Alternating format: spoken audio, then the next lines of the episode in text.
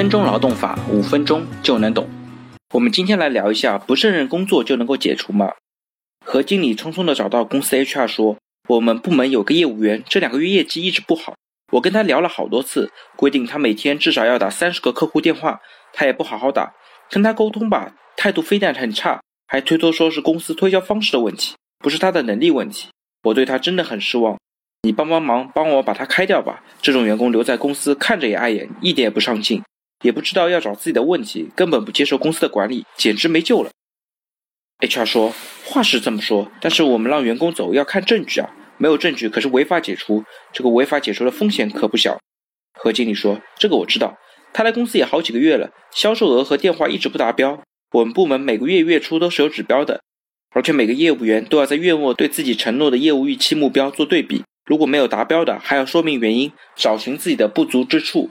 其他员工都能够达到基本的销售额和电话量，分析自己的不足的时候也非常诚恳。就是他，非但没有达到公司规定的要求，每次还找各种借口推脱自己的不是。何经理拿出手边几张业务目标和表单给 HR 看，这是这几个月来他自己写的业绩说明，上面对于业绩指标写的很清楚，自己也写了预期量。但是你看下面未达标说明那一栏，每张都有他自己的理由。HR 说：“仅凭这些东西，要认定他不胜任倒是没有什么问题，但是我们现在还不能够解除他。为什么？”何经理一脸不耐烦地说：“我没证据材料的时候，你说不能够证明他不胜任，现在有证据了，怎么还不能解除？”HR 说：“何经理，你不要着急嘛，员工不胜任的工作解除起来的确很困难，对公司的要求也很高。首先，我们要证明他不能够胜任工作，而且要证明他不能胜任工作。”又得有明确的考核目标，这个目标还得跟员工确认过，最好有签字的文件作为证据，还有相应的证据证明员工达不到这样的目标。HR 还没说完，何经理就打断他：“这些我都知道啊，你看业绩目标有，他也签字了；不达标的证据也有，他也签字了，这都有啊。”HR 继续耐心地说：“是的，以现在我们的证据，的确是可以证明他不胜任，这一点是毋庸置疑的。但是我们要用不胜任这个理由和员工解除劳动合同，还差两步。”何经理说：“还差两步，怎么这么麻烦？”HR 说：“是啊，法律规定，我们总得遵守。”何经理继续说：“那你说还差哪两步？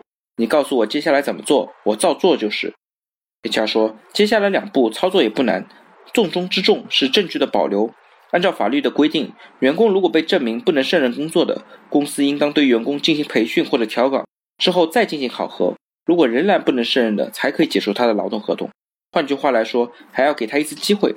何经理说：“调岗，他本来就是基层员工，在我们部门都没法调了，调到其他部门也不会要的。至于培训，那怎么个培训法？”HR 说：“这个嘛，你们公司的部门对于新员工怎么进行培训和指导，再给他重复一遍，什么销售理念、沟通技巧、公司产品和优势，给他归纳一下，做成文字文本。”找个半天，找你们部门里面业绩做得好的几个人，给他传授一下实际的推销经验，然后做个培训总结，让相关的几个人，包括他都签个字。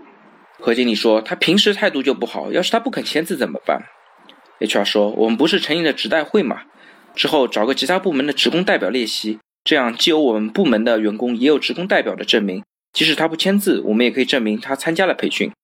培训过后，我们再对他进行考核，要是下个月他还是没有达到你们的目标。那我们就可以放心大胆的跟他解除劳动合同了。何经理叹了一口气说：“行啊，那我操作看看吧，以后有问题再来麻烦你。”结果事后没几天，事情居然出现了令人意外的变化。根据何经理的反馈，听完 HR 的建议，找了部门里面几个优秀员工对他进行经验传授。没想到培训之后，竟然有了很大的改观。前几天他还主动找何经理深谈了一次，说之前以为其他同事只是运气好而已。经过这次才意识到，原来其他同事有这么好的业绩，是因为付出了巨大的努力。说自己之前的认识太肤浅了，之后一定也加倍努力。希望何经理能够给他一次机会。再后来，那个员工也用业绩达标来证明了他真心悔过。其实啊，在目前的实务操作当中，以不胜任为由辞退员工的，除了销售和部分高管之外，一旦发生争议，单位的败诉率是非常非常高的。所以提醒我们，操作的时候一定要谨慎。条件允许的，最好是协商解除，以免产生不必要的问题。